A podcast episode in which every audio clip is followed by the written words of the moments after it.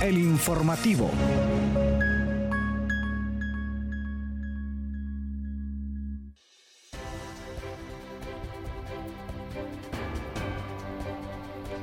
Buenos días desde la cabina de Radio Comunica. Les saluda Yuri Vargas en compañía de Kaylin Espinosa y en controles Hugo Duarte.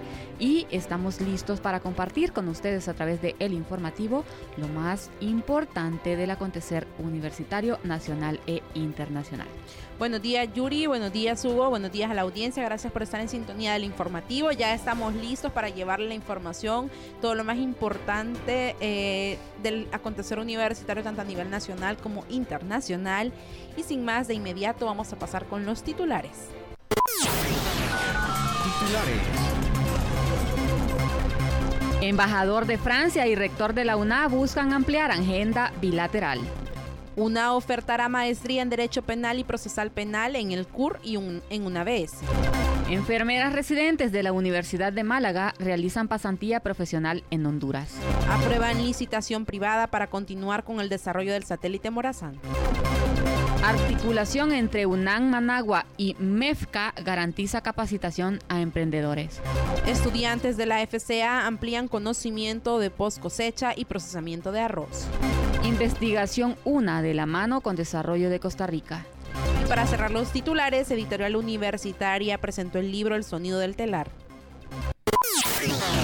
Noticias Puma. Iniciamos las noticias Puma contándoles que el embajador de Francia en Honduras, Cedric Prieto, en visita de cortesía le presentó al rector de la Universidad Nacional Autónoma de Honduras, una Odir Fernández, las fuertes relaciones que existen con su país. Entre los temas de agenda se incluyó la cooperación bilateral entre la máxima casa de estudios y la Embajada de Francia, con quien por año se ofrece la cátedra de francés por medio del Departamento de Lenguas Extranjeras, formando profesionales para el sistema de educación público. Asimismo, el funcionario francés le expuso al rector Fernández el intercambio académico existente, donde estudiantes hondureños, la mayoría de la UNA, viajan a Francia y residen ahí por uno o dos años enseñando lengua española en instituciones del país europeo. Por otro lado, en París, Francia, se organizarán los Juegos Olímpicos y los Paralímpicos. En referencia a ello, el embajador le propuso al rector Fernández su deseo de que la UNA participe en esta gran fiesta internacional. Estas son las noticias que me gustan.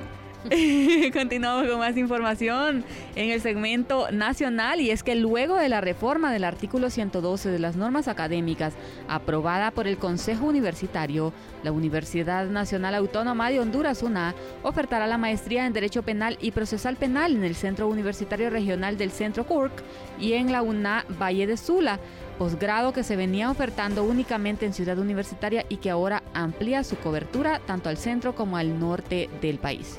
La nueva oferta académica para ambos centros regionales estará disponible a partir del segundo semestre del presente año. Con este posgrado, la máxima casa de estudios en Comayagua y en San Pedro Sula formará profesionales expertos e investigadores con una sólida formación académica de primer nivel en el ámbito de las ciencias penales, implementando innovaciones tecnológicas con alto compromiso social.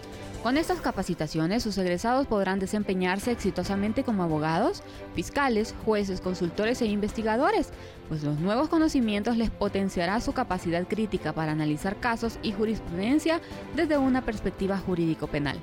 Con esta nueva oferta, el CUR ampliará a cuatro carreras de posgrado. La inscripción para la maestría en Derecho Penal y Procesal Penal ya está abierta y bueno, la carga académica incluye los ejes disciplinares de Derecho Constitucional Penal, Derecho Procesal Penal e Investigación, contemplados en 19 clases que se desarrollan en dos años. Continuamos con más noticias nacionales y ahora les contamos que en un intercambio de conocimientos y experiencias, Laura Blanco y Alexandra Gómez, enfermeras residentes de la Universidad de Málaga, España, han llegado a Honduras para llevar a cabo una pasantía profesional. Esta iniciativa se realiza en el marco del convenio establecido entre la UNA y la Universidad Española. Durante su estancia, las profesionales de la enfermería dedicarán un total de 200 horas a actividades comunitarias en las localidades de Azacualpa y Intibucá y el periodo de pasantía abarcará desde el 29 de enero es decir, desde ayer hasta el 22 de febrero y se llevará a cabo en el Hospital Enrique Aguilar Serrat. El proyecto de vinculación Universidad-Sociedad cuenta con el respaldo y apoyo de diversas entidades, en primer lugar, de la Decanatura de la Facultad de Ciencias Médicas de la UNA, dirigida por la máster Perla Simons Morales. La académica agregó que esta semana visitarán las instalaciones de la Facultad de Ciencias Médicas UNA para conocer de cerca el entorno académico y las oportunidades de colaboración con la máxima casa de estudios. Enhorabuena también, seguimos con las noticias positivas. Continuamos con más noticias nacionales y es que durante la primera sesión ordinaria del Consejo Universitario de 2024 realizada el viernes anterior, se aprobó la solicitud para llevar a cabo una licitación privada destinada a avanzar en el proyecto Morazán, un ambicioso proyecto que consiste en el lanzamiento del primer satélite hondureño y centroamericano, fruto de la colaboración entre Honduras, Guatemala y Costa Rica. Fernando Sorto, coordinador general del proyecto Morazán por parte de Honduras, destacó que la aprobación permitirá continuar eh, con la ejecución del cuarto limpio y la estación terrena, componentes esenciales para dicha licitación. El cuarto limpio es fundamental para el ensamblado del satélite y debe cumplir con normativas internacionales que exigen un nivel de pureza del aire en ISO 7 y en ese sentido la estación terrena pues será clave también para la comunicación con el satélite y la recopilación de datos de sensores en las cuencas de los ríos de los tres países participantes. Unida, eh, universidades como la de Costa Rica, la UCR y San Carlos de Guatemala, la USAC, junto con el Instituto Tecnológico de Kishu, Kitesh de Japón colaboran en este proyecto junto a la UNAM. El diseño preliminar ya está completo y actualmente están colaborando con la Agenda Japonesa de Exploración Aeroespacial JAXA en la revisión y diseño crítico, que es el desarrollo de documentos necesarios para la aceptación en la Estación Espacial Internacional. El objetivo final del proyecto Morazán es establecer un sistema de alerta temprana para inundaciones en las cuencas hidrográficas de los tres países, brindando seguridad a la población. En este sentido, Sorto proyecta que el satélite estará en órbita a más tardar el próximo año. Sabemos que este es uno de los proyectos más ambiciosos tanto para la UNAM como para el país y bueno, para Centroamérica, para poner en órbita eh, Centroamérica en este caso a través de Honduras. Con esas buenas noticias pasamos a la sección internacional. Noticias Internacionales Universitarias.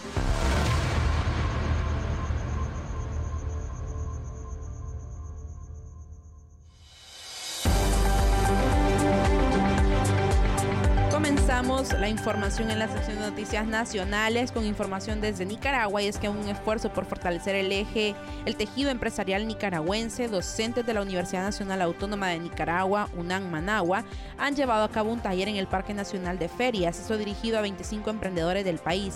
Esta iniciativa es parte de la colaboración interinstitucional entre la UNAM Managua y el Ministerio de Economía Familiar Comunitaria, Cooperativa y Asociativa, con el objetivo de impulsar y apoyar, apoyar al sector emprendedor crucial en la economía nacional.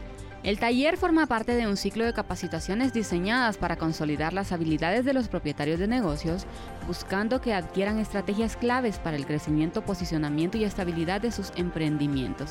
Y la metodología Aprender Haciendo ha sido implementada para fomentar que cada participante aplique de manera práctica los conocimientos adquiridos con la expectativa de obtener resultados positivos en sus negocios. Enfocándose en temas fundamentales como capital, recursos y organización para la creación de emprendimientos, este taller marca el inicio de una serie de encuentros que tienen como objetivo dinamizar aún más este sector.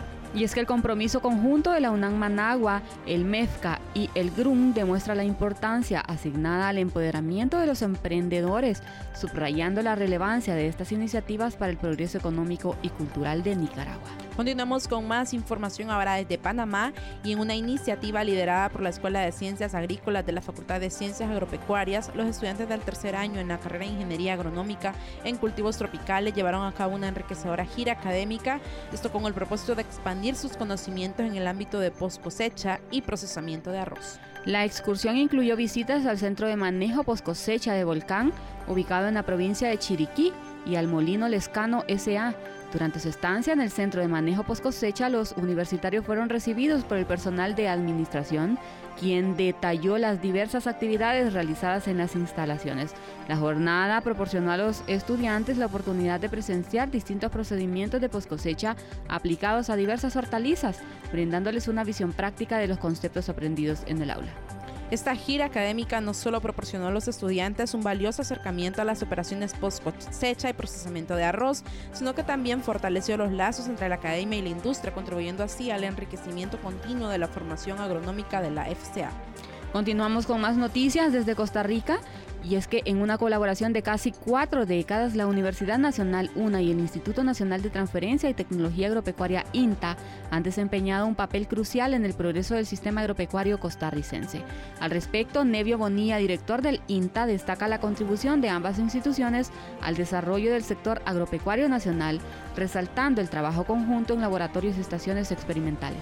Las investigaciones de la UNA no se limitan al sector agropecuario, abarcando sismología, vulcanología, monitoreo de la calidad del aire, corrientes marinas, marea roja y encuestas de opinión sobre temas de interés nacional, Radi Conejo, coordinador de área silvestre protegida del SINAC, destaca además la importancia de estas colaboraciones en el manejo de la biodiversidad y la operación turística en áreas silvestres protegidas. Nos vamos ahora hasta El Salvador, donde la Universidad de El Salvador presentó con orgullo el libro El sonido del telar una reseña histórica de San Sebastián San Vicente, escrito por el doctor Luis Antonio Mejía Canjura. El evento tuvo lugar a través de la editorial universitaria, destacando el compromiso de la institución con la preservación y difusión de la historia local. Respecto al sonido del telar, el doctor Mejía, originario de San Sebastián, explicó que el libro inicialmente pretendía ser una reseña histórica del municipio, pero durante la investigación descubrió que la vida de la comunidad giraba en torno a la industria artesanal, específicamente al telar. Así el enfoque se reajustó hacia la industria textil, explorando cómo esta actividad ha moldeado la identidad de San Sebastián a lo largo del tiempo. La obra, impresa por la editorial universitaria, está estructurada en cinco capítulos que abordan diversos aspectos, desde los orígenes de San Sebastián hasta las transformaciones contemporáneas de la ciudad natal del autor. Como parte de su visita al país, el doctor Luis Antonio Mejía impartirá un, un, curso sobre la elaboración de artículos científicos los días 29 y 30 de enero, es decir, ayer y hoy. Y este curso es coordinado por la Secretaría de Investigaciones Científicas y está dirigido al personal académico de la Facultad de Medicina.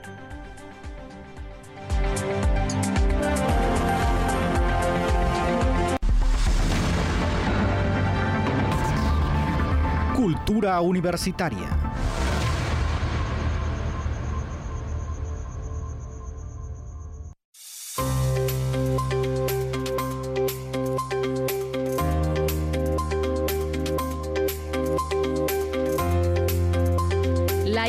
Pintura del siglo XVI de Leonardo da Vinci, la Mona Lisa, expuesta en el Museo del Louvre de París, se convirtió en el centro de una peculiar protesta llevada a cabo por activistas que abogan por una alimentación sana y sostenible. La obra maestra de da Vinci, resguardada detrás de un cristal a prueba de balas, ha sido durante mucho tiempo una de las piezas de arte más conocidas y valiosas del mundo, atrayendo a millones de visitantes cada año. Sin embargo, en un reciente incidente capturado en video que circuló en las redes sociales, dos activistas vestidos con camisetas que llevaban la inscripción respuesta alimentaria protagonizaron un peculiar acto de protesta. Pensé que lo iba a leer en francés, Kaylin. no, decía respuesta alimentaria en español traducido. Riposte alimentaire. Qué bonito es el francés. En las imágenes se observa a los activistas arrojando sopa a la Mona Lisa mientras proclaman su derecho a una alimentación sana y sostenible. Y tras el impactante gesto, los manifestantes se colocan frente a la obra de arte, expresando su descontento con el estado actual del sistema agrícola y proclamando que nuestro sistema agrícola está enfermo. Este inusual episodio resalta la intersección entre el arte, la política y las cuestiones sociales, generando preguntas sobre cómo deben abordarse y canalizarse las demandas por un cambio en la sociedad. Pero bueno, lo importante es que pues se logró la protesta, porque sí protestaron, pero no se dañó esta pintura, eh, pues que, que ha sido de renombre y que es conocida en todo el mundo. Sí, porque definitivamente está bien protegida. Lo que no está bien protegido al parecer, pues es la seguridad alimentaria de la población francesa. Ojalá esta situación cambie, pero bueno, mientras tanto, nosotros nos vamos a las noticias de salud.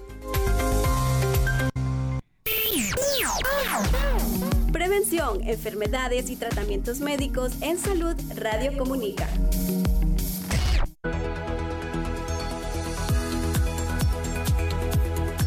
La sección en las noticias nacionales y le contamos que el Hospital Escuela de Teucigalpa se complace en invitar a la comunidad a participar en la gran jornada de evaluación contra el vitiligo que se llevará a cabo del sábado 3 de febrero a partir de las 7 de la mañana en consulta externa de dermatología. Esta iniciativa tiene como objetivo identificar a personas mayores de 18 años que padecen vitiligo, ofreciéndoles acceso gratuito al servicio de fototerapia. Para calificar, los interesados deben cumplir con los siguientes requisitos. Deben ser mayores mayor de 18 años, residir en Tegucigalpa o áreas cercanas, porque aquí será pues la evaluación, y además contar con la disponibilidad de asistir al hospital tres veces a la semana para recibir el tratamiento. El Hospital Escuela, comprometido con la salud dermatológica de la comunidad, dispone de un avanzado equipo de fototerapia que permite brindar tratamiento a pacientes afectados por esta enfermedad y otras patologías cutáneas. La fototerapia, basada en la radiación ultravioleta, tiene una acción antiinflamatoria que favorece la repigmentación en áreas es decir, que han perdido el color.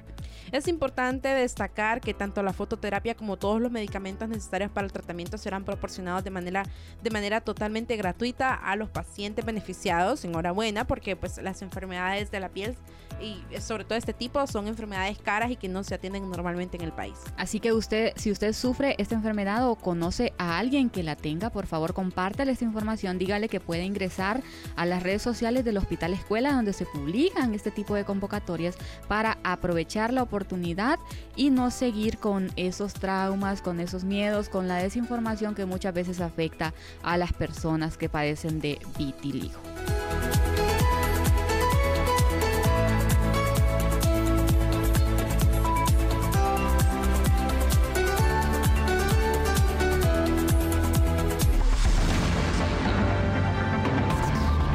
Deporte Universitario.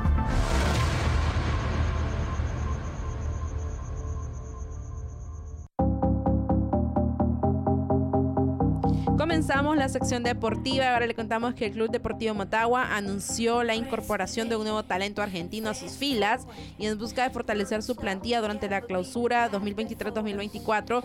Rodrigo Ausmendi, de 23 años y hermano menor del reconocido futbolista Agustín Ausmendi, aterrizó en Palmerola para sumarse al equipo que no ha tenido un comienzo ideal en la presente temporada. Como no sabemos mucho de fútbol, yo pensé que estaban hablando de la misma persona, solo que me llamó la atención que tenían edad diferente. Pero bueno, el, el, estado físico del delantero, pues, eh, permitió que el año pasado fuera el, su último partido en Chile y desde entonces, pues, se ha mantenido. No tuve vacaciones, estuve entrenando siempre y espero meterme de una al equipo. Soy delantero, me gusta estar dentro del área, siempre estar ahí para cuando llegue la pelota, señaló, así que esperemos unos buenos resultados durante su desempeño en el Club Deportivo Olimpia. Ausmendi firmará contrato por un año y se mostró entusiasmado por integrarse rápidamente al complejo del club y con la llegada de él pues se espera que el Motagua fortalezca su frente de ataque y mejore su desempeño en la actual temporada buscando alcanzar los objetivos planeados para la clausura 2023-2024.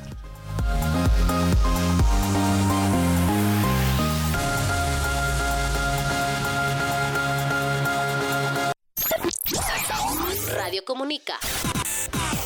Información y entretenimiento.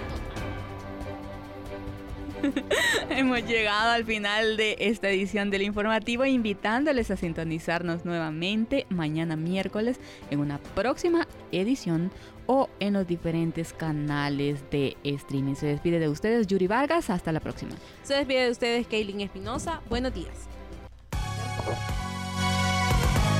Esto fue el informativo.